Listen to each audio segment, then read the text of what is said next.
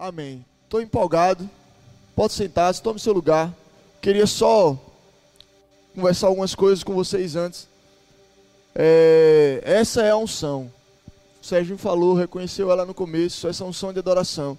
E se eu fosse você, eu não ficava de fora, eu não ficava desapercebido, eu não ficava estranho. Se você faz parte dessa igreja, se você é verbo da vida, entenda, está fundamentado sobre os nossos pés um solo de fé e um solo de unção está fundamentado sobre os nossos pés, o ministério que você faz parte. Ele está fundamentado sobre um solo, as estruturas, a base dele se chama fé e se chama unção. Então, pilares como esse, você verá em todos os nossos cultos. Pilares como esse você verá em todos os nossos cultos. Porque é por meio da palavra que a unção irá se manifestar é por meio da palavra que a fé, ela será, a sua fé, ela será alimentada. E isso não está de fora. Mas se você veio, quando sempre você entrar por aquela porta, saiba, hoje a unção do Senhor vai se espalhar por essa, esse lugar, e eu sou colaborador disso. Você que está na sua casa é colaborador disso. Porque dessa mesma unção, dessa mesma atmosfera que para sobre este lugar, também alcança as nossas casas. Também alcança as nossas casas. E eu queria falar isso um pouco com você hoje, sobre algumas coisas.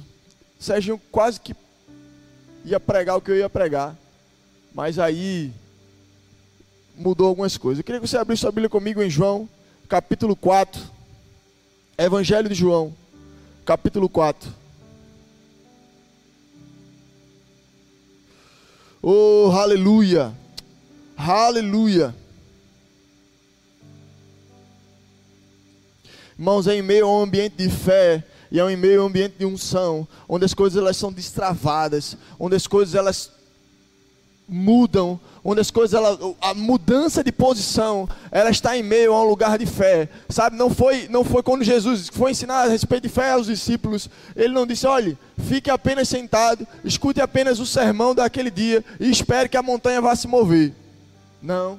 Ele disse, olhe, Olhe, se você tiver fé, apenas como uma semelhança de uma mostarda, você vai olhar para aquele monte.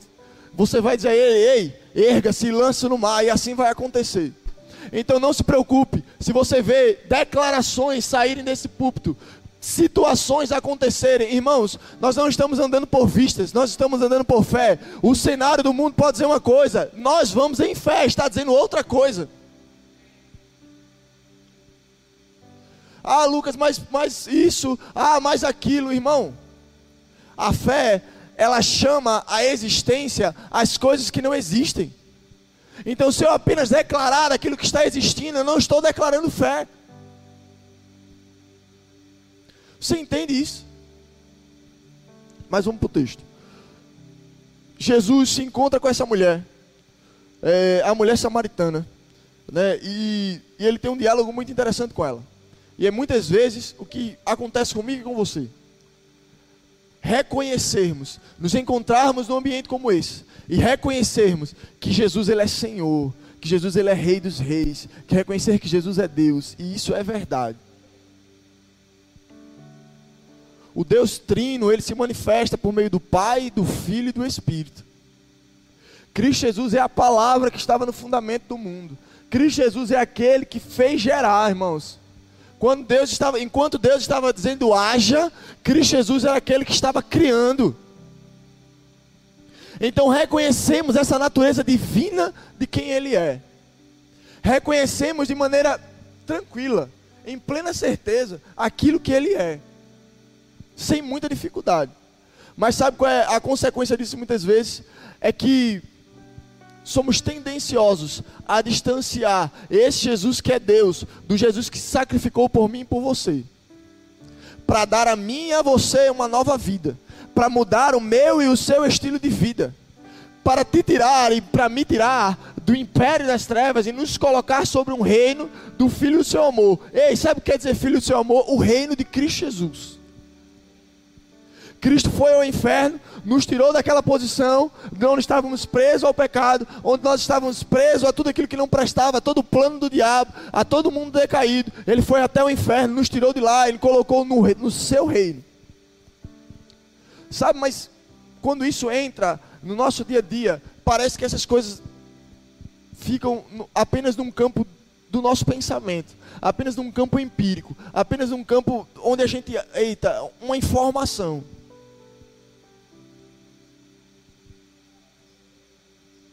E não é apenas para isso que Cristo Jesus morreu.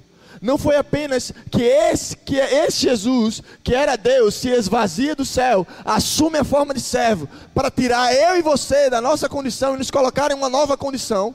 Não foi apenas para que eu e você tivéssemos uma informação. Não foi apenas para que eu e você tivéssemos uma informação. Mas vamos olhar algumas coisas nesse texto. João capítulo 4, versículo 10. Jesus respondeu, isso é o diálogo dele com a mulher samaritana, só para trazer você, você lembrar de que mulher que eu estou falando. Essa é aquela mulher que quando Jesus vai até o poço, vê ela tirando água do poço, meio-dia, ele se encontra com ela e diz assim: Ei, eu quero água, você pode, poderia me dar água? Você entende que história nós estamos? É sobre essa história que estamos lendo em João capítulo 4. E no versículo 10, Jesus diz assim: Jesus respondeu: Se ao menos você soubesse que presente de Deus tem para você e com, e com quem está falando, você me pediria e eu lhe daria água viva. Versículo 13: Jesus respondeu: Quem bebe desta água, logo terá sede outra vez, aquela água que estava no poço, no poço de Jacó. Mas quem bebe da água que eu dou, nunca mais terá sede ela se torna uma fonte que brota dentro dele e lhe dá a vida eterna.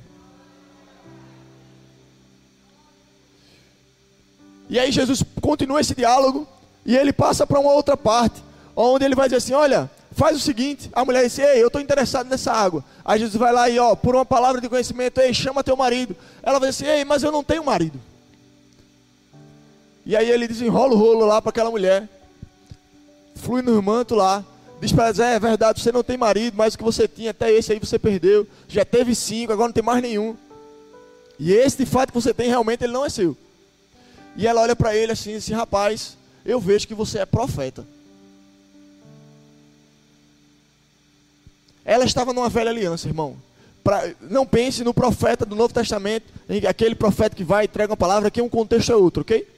O contexto cultural, ela entendia melhor do que eu e você o que era um profeta para que representava para aquela época. Você está entendendo? Então, ela disse: Ei, existe algo diferente em você. Por isso que quando Jesus pergunta aos discípulos: quem, quem vocês dizem que eu sou? Quem o povo diz que eu sou? Ele fala assim: Olha, uns dizem que você é Isaías, outros dizem que você é, é, é João Batista, outros estão falando você é muito dos profetas. Você entende que a semelhança daquela demonstração, daquele poder que Jesus estava operando, daquilo que operava sobre a vida de Cristo, o que eles tinham mais próximo para assimilar o que era aquilo era um profeta daquela época. Então, quando eles pensavam assim, rapaz, esse Jesus é o profeta, eles pensavam em Isaías, eles pensavam no profeta Jeremias, eles pensavam no profeta Ezequiel, eles pensavam no profeta, eles pensavam nesses profetas, no profeta da velha aliança. Amém? Então aquela mulher disse assim: Olha, você é um profeta. Só que de novo, aquela mulher estava olhando para Jesus e assim: Rapaz, é como aquele Jesus que eu e você olhamos assim: Esse é o Deus. Esse é Jesus que é Deus, que está no céu, à direita do Pai. Esse é esse Jesus, é desse Jesus que nós estamos falando. E parece que esse Jesus que está sentado à direita de Deus é um Jesus muito distante de mim e de você, da, do meu dia e do seu dia a dia. Só que quando Cristo Jesus ele desce, da, ele sai dessa sua posição, foi justamente para que não houvesse essa distância. Para que quando eu e você pensássemos em Cristo Jesus, pensássemos na nova vida que Ele nos deu, pensássemos no reino que Ele nos colocou, que Ele nos inseriu. Não foi para olharmos para dizer, eita, Jesus está lá no trono. Não, sabe, esse reino que Ele nos colocou, que Ele nos inseriu, é a direita do próprio Deus. Ok, A gente vai chegar lá, não se preocupe não, você não vai ficar confuso com isso não. Versículo 25. A mulher disse: Eu sei que o é, que eu sei que o Messias, aquele que é chamado Cristo, virá. Quando vier, ele nos explicará tudo. Versículo 25, ok? Eu li de, João 4. Porque a conversa continua, eles, eles entram na questão sobre adoração e termina nisso. A mulher diz assim: Olha, eu sei que quando esse Cristo que virá, ele se encontrar conosco, ele vai nos explicar a respeito de todas as coisas. Aí Jesus olha, vira para assim: Olha, então Jesus, versículo 26, então Jesus lhe disse: Sou eu o que fala com você. Você entende? Aquela mulher tratando Cristo como Messias, olha, é verdade. Eu entendo que essa palavra, essa é a palavra. Jesus dizendo, olha, vai vir um tempo em que a adoração não vai ser nem, nem em Jerusalém, vai ser, olha, os verdadeiros adoradores, eles vão adorar o Pai em espírito e em verdade. Cristo falando com ela a respeito de coisas espirituais, e assim, eita, é mesmo, ó. Quando vier, eita, que palavra boa. Quando esse Messias vier, ele vai nos explicar a respeito de todas as coisas. Só que ela não se percebeu que o Messias era quem estava falando com ela. Era o Messias quem estava todo naquele momento presencial, ali físico, conversando, tendo um diálogo, explicando, ensinando naquele momento, irmãos. Sabe o que eu quero dizer com isso? É que é, é, o mesmo Cristo, não é apenas o Cristo que está sentado à direita de Deus, aquele que é o Messias, mas é o mesmo Cristo que está junto com você.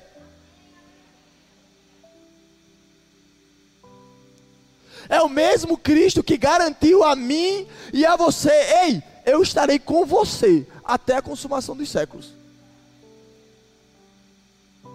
Não espere para encontrar a Cristo apenas quando vir no domingo à igreja. Não espere apenas encontrar a Cristo no dia. Olha, e, e é tão, tão sério isso. Que Cristo chega para Marta e para Maria, Lázaro está morto. E se encontra com Marta e Maria e diz assim: Olha, cadê Lázaro? Eu vou lá encontrar com ele. Não, não, não, já era, ele morreu. Aí ele disse: Não, mas ele vai ressuscitar. Senhor, eu sei que ele vai ressuscitar no último dia, né? Quando as coisas forem se resolver, lá no fechamento de tudo lá. Eu sei que Lázaro vai ressuscitar. Lá no fim dos tempos, eu sei que Lázaro vai ressuscitar. Você entende como muitas vezes a realidade da palavra, a realidade daquilo, do poder que foi estabelecido na minha e na sua vida, nós queremos jogar lá para frente assim, olha, isso é maravilhoso, olha aquele irmão pregando, que lindo, rapaz. Olha que palavra maravilhosa. Olha, porque naquele domingo foi uma unção tremenda. Ah, meu Deus, se a gente tivesse um dia como aquele. Ah, porque quando um dia, quando eu tiver, não sei aonde, na igreja tal. Meu irmão, isso não é para um dia, isso é para hoje. Isso não é para um dia, isso é para agora. E as palavras de Cristo, aquilo que a palavra fala ao meu e ao seu respeito, não é para o fim dos tempos, não é um dia em que vai, você vai acordar e você vai estar lá glorificado, não, irmãos, é para que você viva hoje, é para que seja manifesto, manifesto hoje, no seu dia, no seu trabalho, enquanto você está fazendo a faxina da sua casa, coisas estão sendo geradas, coisas estão sendo criadas por meio da palavra, por meio da fé, da pequena semente de fé, que é semelhante a um grão de mostarda, mas que enquanto você está dizendo a ela, ei, mova-se, ei, gere, ei, nasce, ei, vai dar certo, ei, vai acontecer, as coisas vão mudar a situação. Não é apenas chegar e dizer, ah, quando eu for para a igreja, eu vou pedir para o pastor Elias orar por mim, para ver se o rolo acontece, para ver se a oração dele que é mais forte, né, é mais perto do Senhor. Ele é homem de Deus, ele vai orar e as coisas da minha vida vão acontecer. Irmãos, o pastor Elias vai lhe ajudar nesse processo, mas deixa eu te dizer uma coisa: quem morreu, graças a Deus, quem morreu por mim por você não foi ele, foi o Senhor Jesus.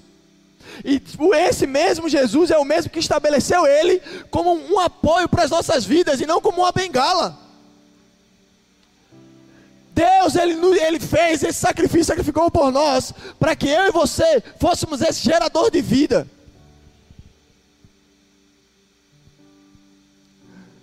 Vamos comigo. Quero que você vá comigo agora para Efésios, capítulo 2, versículo 10. Vamos para a Bíblia.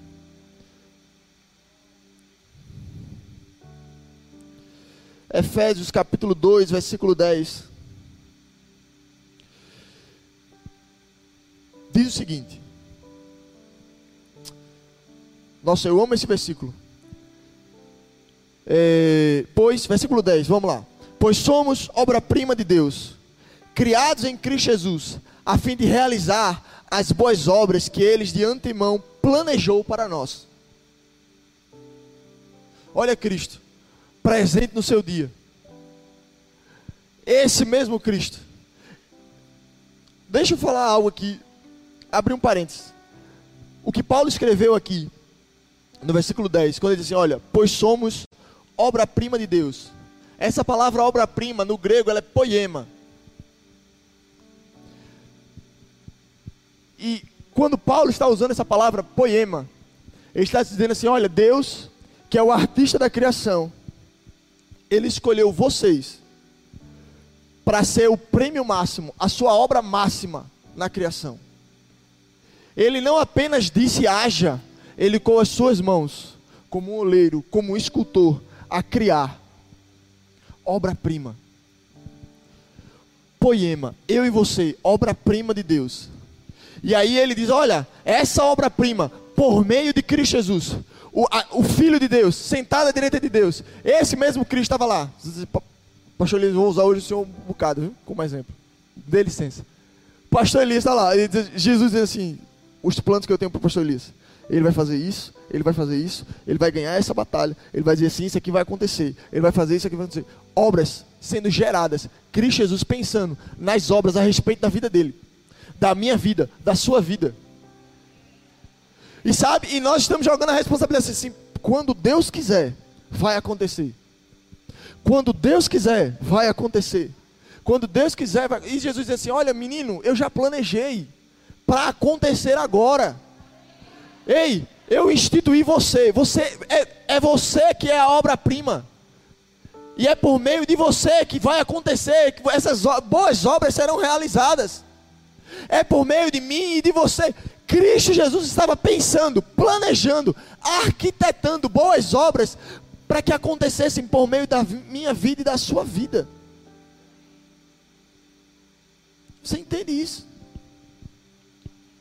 Esse mesmo Cristo que se sacrificou, que se esvaziou, como diz Filipe, Paulo em a igreja de Filipenses, olha, ele se esvaziou da sua forma de Deus.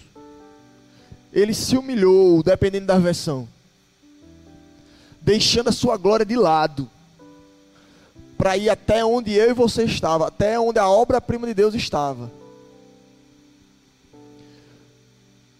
Para nos colocar numa posição, não onde a gente apenas iria ficar numa expectativa de Deus, mas a gente agora, ele assim, por meio deles, vai acontecer. Irmãos, o plano de Deus não é um plano é, é, deixa eu tentar te explicar. É um plano corporativo, irmão. Onde, ainda que haja o trabalho de Deus, Deus ele, vai, ele estabeleceu a Cristo para fazer parte desse trabalho. Ainda que haja o trabalho de Cristo, Cristo enviou o Espírito para se fazer parte dele desse trabalho. E ainda que haja o Espírito, ele estabeleceu a mim e a você para sermos cooperadores desse trabalho.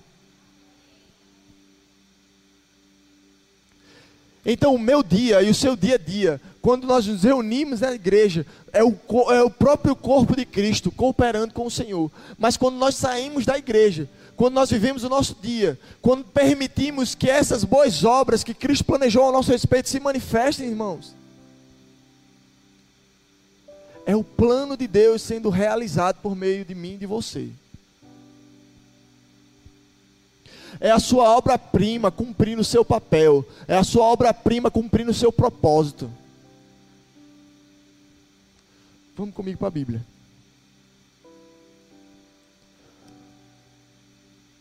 Abra comigo agora em 2 Coríntios capítulo 1. Volte umas páginas.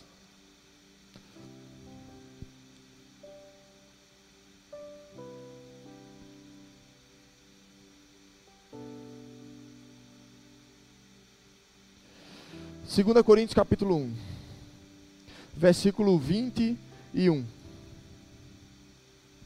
Diz o seguinte: Paulo escrevendo à igreja de Coríntios, ele vai declarar o seguinte, no versículo 21. Deus é quem nos capacita. E a vocês permanecermos firmes em Cristo. Ele nos ungiu. Ele nos ungiu e nos identificou como sua propriedade ao colocar em nosso coração o selo do Espírito. A garantia de que tudo que ele nos prometeu. Meus irmãos, a Bíblia tem mais de 8 mil promessas. E Paulo está dizendo à igreja de Coríntios que, olha, o Espírito que eu e você recebemos é o selo, é a garantia de que essas promessas, elas vão acontecer. Ah, mas, mas ainda não aconteceu, ela vai acontecer. Não, irmãos, ela está à disposição. A posição que Cristo Jesus nos colocou é estar diante de uma mesa. Então, pense numa mesa de final de ano. Aquela mesa com peru, cheia de comida, cheia de passa, cheia de coisa maravilhosa, cheia de. Né, aquela mesa bonita. Que a gente fica na expectativa de orar logo para comer logo. Sabe aquela mesa? Pronto. É como uma, uma posição como essa. Deus nos colocou perante aquela mesa. Disse aqui, está aqui as minhas promessas. Está tudo feito. Pode comer. E vocês assim, pai, e agora? Como é que faz? Está tá aí a comida, é só comer. E você não vai ficar assim, meu Deus, mande o peru. Senhor Jesus, levanta teus anjos para colocar o peru no forno, para ele assar. Não, irmão. A mesa está pronta. Você só vai comer. Por isso que não existe lugar melhor do que esse. Uma unção, como uma unção como essa da adoração está estabelecida num lugar como esse, irmãos. A nossa posição é uma posição de entrega e de desfrutar da presença dEle. Porque o selo, para você conquistar, foi dado pelo Espírito, o Espírito que habita em você, habita em mim e você, o Espírito Santo que nos foi nos dado por meio da nossa nova vida. Se você fez uma aliança com Cristo, você recebeu, eu recebi o Espírito Santo. Ele é o selo do cumprimento das promessas na nossa vida, irmão. Ele é a garantia do cumprimento dessas promessas.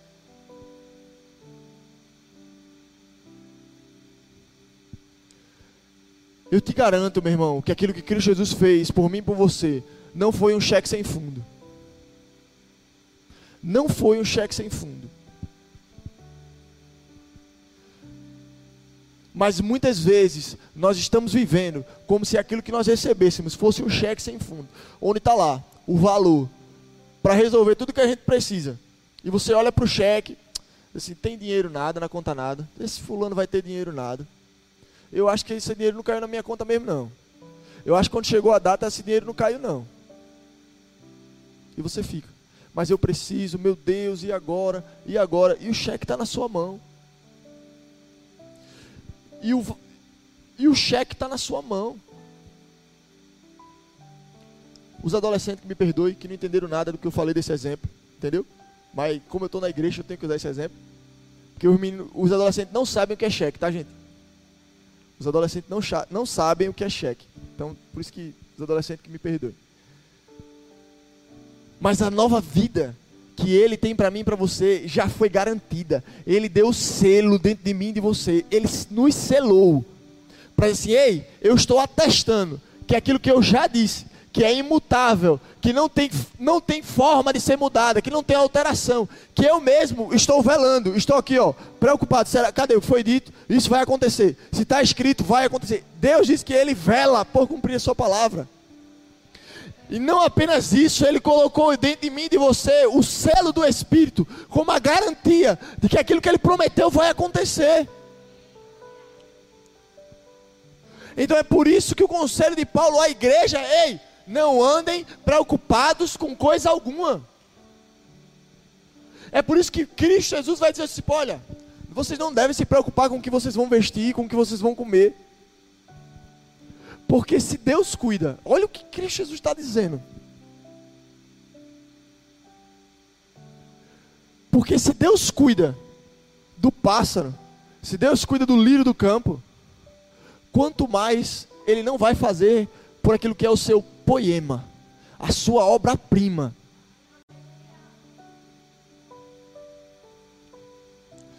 Se Deus cuida de todas as outras criaturas, se Ele não deixa faltar a nenhuma das outras criaturas, o que Ele não vai fazer pela sua obra-prima? Irmãos, Cristo Jesus é a garantia de todas essas coisas. Cristo Jesus foi o feitor de todas essas coisas. Quando os homens procuraram Jesus em meio aos mortos, quando Maria Madalena foi procurar Jesus ali naquele túmulo, o anjo, aquela pergunta deveria ecoar no meu ouvido, no seu ouvido até hoje. Porque muitas vezes a gente está procurando, em meio aos mortos, aquele que vive. Ele está vivo.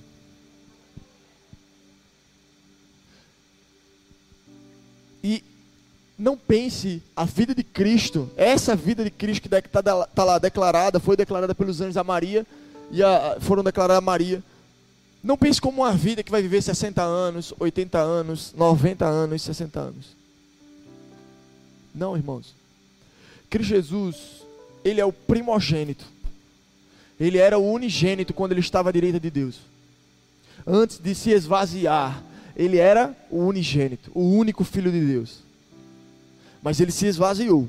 Ele disse: Não, esse, essa posição eu não vou querer. Eu me humilho. Beleza. Eu vou descer. Mas é, é a visão que está descrita lá em Salmos. Perfeita. Agora não mais volta aos céus aquele que vive, não volta mais o unigênito de Deus. Está voltando agora o primogênito. O primeiro. O primeiro. Disse assim, rapaz, quem é esse? Os anjos vendo o primeiro homem glorificado, o primeiro filho de Deus glorificado, entrando nos céus. Então ele não morreu, ele está apenas diferente da, ele foi glorificado. E eu e você, assim também vai acontecer comigo e com você. Nós seremos glorificados, porque a garantia de que isso vai acontecer é que assim como o primeiro foi, os outros, os que vieram depois, os demais também serão. Então a nossa vida não está sob uma perspectiva natural. A nossa vida não está apenas por uma perspectiva daquilo que está no jornal. A nossa vida, irmãos, ela não está apenas numa perspectiva, sabe, daquilo que você pode ver, daquilo que você pode sentir. No reino de Cristo, Jesus, ela está estabelecida por meio da fé.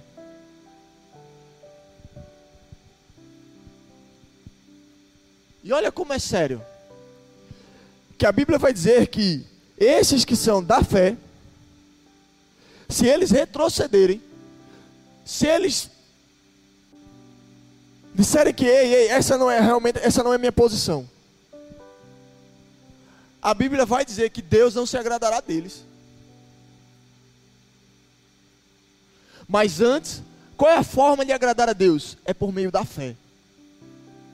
Porque quando Deus, sendo Deus, olhou ao caos, ele disse: haja luz.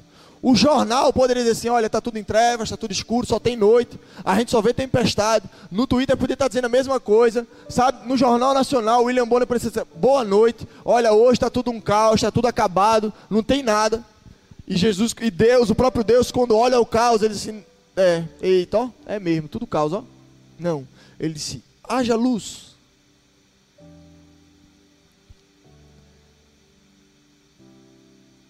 E sabe o que foi que aconteceu?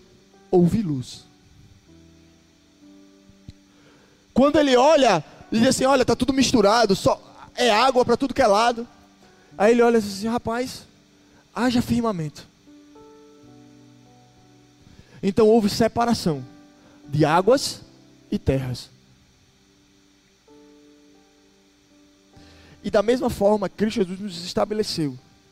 E você e eu precisamos começar a dizer haja. Qual é a situação?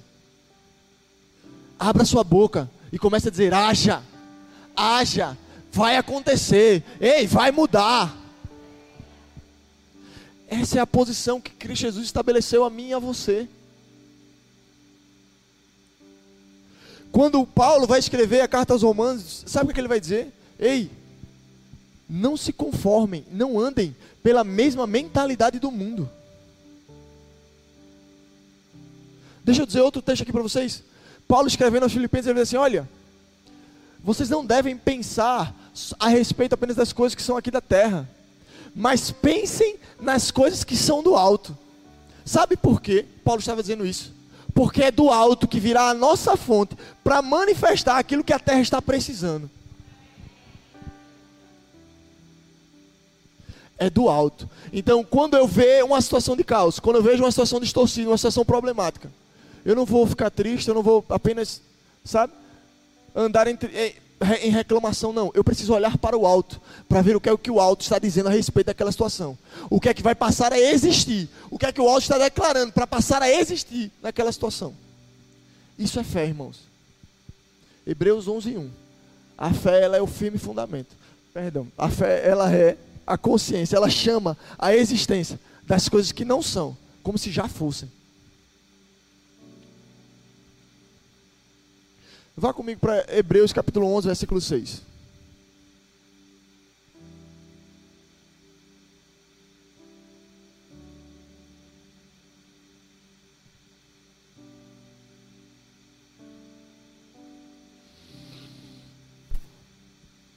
Chegou lá? Sem fé é impossível agradar a Deus. Quem deseja se aproximar de Deus deve, ser, deve crer que Ele existe e que recompensa aqueles que o buscam. Então eu falei para você sobre um cenário de uma mesa posta, aquela mesa de final de ano posta, e você assim, a mesa está lá e o próprio Deus já disse, pode comer. E você pode estar tá pensando, tá, mas como é que eu faço? Qual, onde é que está a ligação da mesa, que é tudo aquilo que eu preciso receber, e eu recebendo? Está aqui. Aquele que crê, ele precisa entender que o próprio Deus, ele é galardoador daqueles que buscam. Olha você tirando da mesa. A situação muda, não é quando você apenas se depara com ela e você se entristece e você fica preocupado com a situação.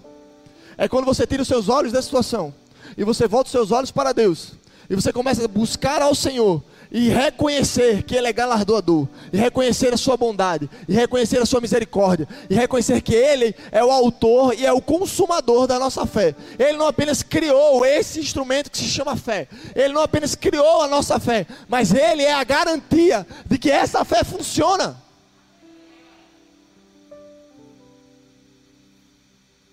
Ele é o consumador da nossa fé. Ele é o realizador da nossa fé.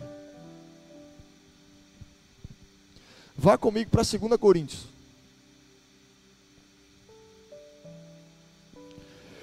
Segunda Coríntios capítulo 2.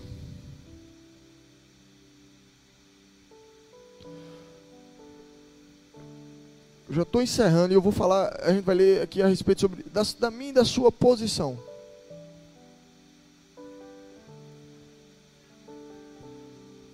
Segunda Coríntios capítulo 2, versículo 14.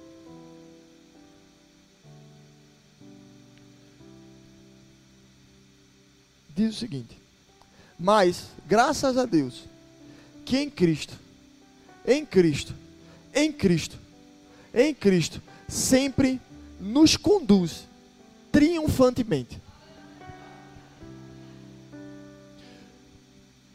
Aí a gente tem que partir de um pressuposto agora. E, e, e gerar, nascer um entendimento dentro de você. Por meio de uma dúvida, vai nascer um entendimento forte e firme dentro de você hoje. Então quer dizer que esse evangelho que a gente vive é um evangelho onde tudo vai dar certo, onde, é, onde as coisas acontecem, onde as coisas mudam, onde, as, onde eu vou prosperando, onde as coisas da minha vida eu tenho que andar em paz, eu tenho que andar bem, eu tenho, irmãos, não sou eu que estou falando isso. E aí você ou duvida de Paulo, porque ele está dizendo que por meio da nossa posição em Cristo,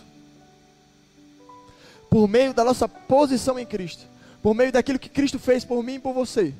Por meio daquilo que Cristo fez por mim e por você. Então, ou você vai crer naquilo que ele fez, naquilo que ele tornou real, naquilo que ele trouxe à existência. Se você crê nisso, você precisa entender que a minha vida e a sua vida é uma vida de triunfo. É uma vida onde nós, onde eu e você nos levantamos para vencer. onde eu e você nos levantamos para conquistar. Só que, irmãos, conquista não tem nada a ver com facilidade.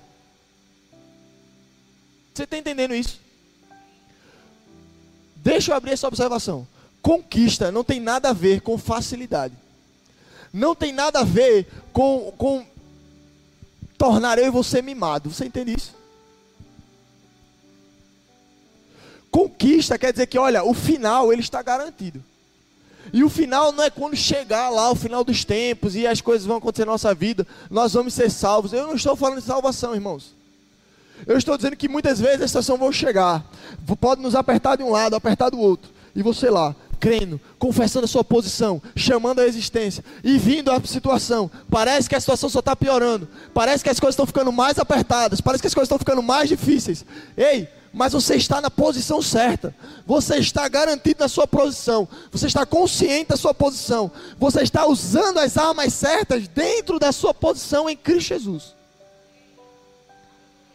Sabe qual vai ser o resultado? Você vai conquistar. Você entende? Porque, irmãos, numa batalha, numa guerra,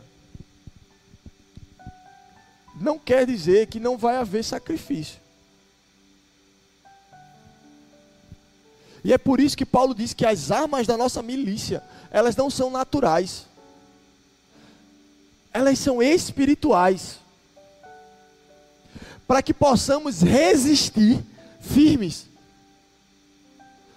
Sabe, esse resistir firme não é para tratar alguém com amargura, não é para falar mal do outro, sabe, não é apenas para estarmos chorando, quebrando. Irmãos, o nosso lugar de quebrantamento não é diante de uma situação, é diante do Senhor.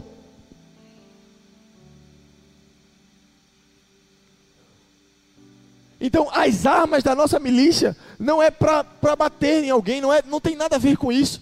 Tem a ver com, com a minha posição, de eu resistir firme. E olha, olha as armas, olha os componentes que Paulo vai dizer a respeito dessas armas.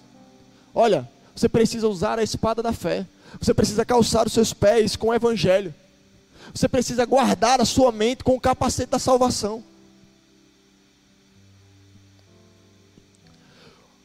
As armas, elas estão bem claras diante de nós, irmãos. O que devemos e precisamos fazer está bem claro diante de mim e diante de você. E isso não é apenas para a esperança que há de vir, para o dia da, vinda, da segunda vinda do Senhor, para o dia do arrebatamento. Não, irmãos. Paulo não estava nos ensinando a nos mantermos firmes numa posição contra as ciladas do inimigo, para saber se iríamos ser salvos ou não, irmãos. Ele disse: Olha, está vendo a sua, sua, sua posição em Cristo Jesus? É por meio de Cristo Jesus que nós somos triunfantes. Se você tira Cristo Jesus da equação, acaba tudo. Você está entendendo? Lembra que eu lhe falei? O evangelho ele é cooperativo. Você precisa reconhecer a posição de Deus. Você precisa reconhecer a, a posição de Cristo Jesus. Você precisa reconhecer a posição do Espírito. Mas você precisa está extremamente atuante na sua posição. Extremamente consciente da sua posição.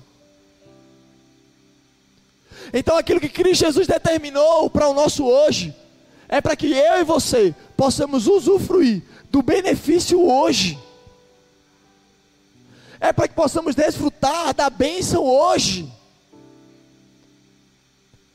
é para que se prove triunfante hoje, é para que você se prove conquistador hoje.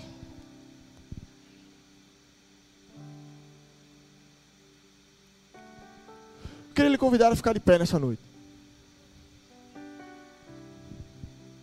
Queria chamar o grupo de louvor.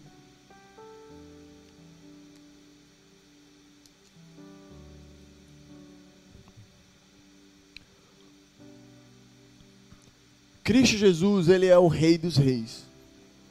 Ele é, irmãos. Mas ele também é aquele que se fez carne. Por mim e por você. E eu e você não podemos de maneira alguma desmerecer aquilo que Cristo Jesus fez. Porque sem Cristo nessa equação, se você apenas reconhece a autoridade de Cristo, irmãos, a Bíblia diz que todo joelho se dobrará. Aleluia, glória a Deus. Mas Cristo estava dizendo, né, esse texto está dizendo que não é apenas os filhos que irão se dobrar, mas é que todo joelho vai ter que reconhecer que Ele é Rei. Mas ei, a Bíblia também diz que Ele não apenas nos chama mais de servo, mas de filho. E sabe qual é a diferença do, do servo e do filho? É porque o filho, ele conhece aquilo que está no coração do pai. Então nós não nos ajoelhamos apenas numa posição de servo. Nós nos ajoelhamos porque nós reconhecemos que sem Cristo Jesus nós não somos nada. Então, por causa daquilo que ele fez, por causa daquilo que ele está fazendo hoje na minha na sua vida, é que eu irei me ajoelhar diante dele. Porque ainda que as pessoas lá de fora um dia olharão e dizem assim, caramba, cairão em si, em reconhecer, disse, ei, aquele Jesus é o rei dos reis mesmo. Mas para mim para você que somos filhos, todos os dias, todos os dias, nós nos levantaremos assim, Jesus, é eu e você hoje. A tua palavra é a verdade. E eu estou confiando nela. Então me ajude a realizar os seus planos. Porque eu sei que você tem, tem planos para a minha vida. A minha, a, o seu reconhecimento e o meu não é, na, não é lá no futuro, irmãos. É hoje. É hoje.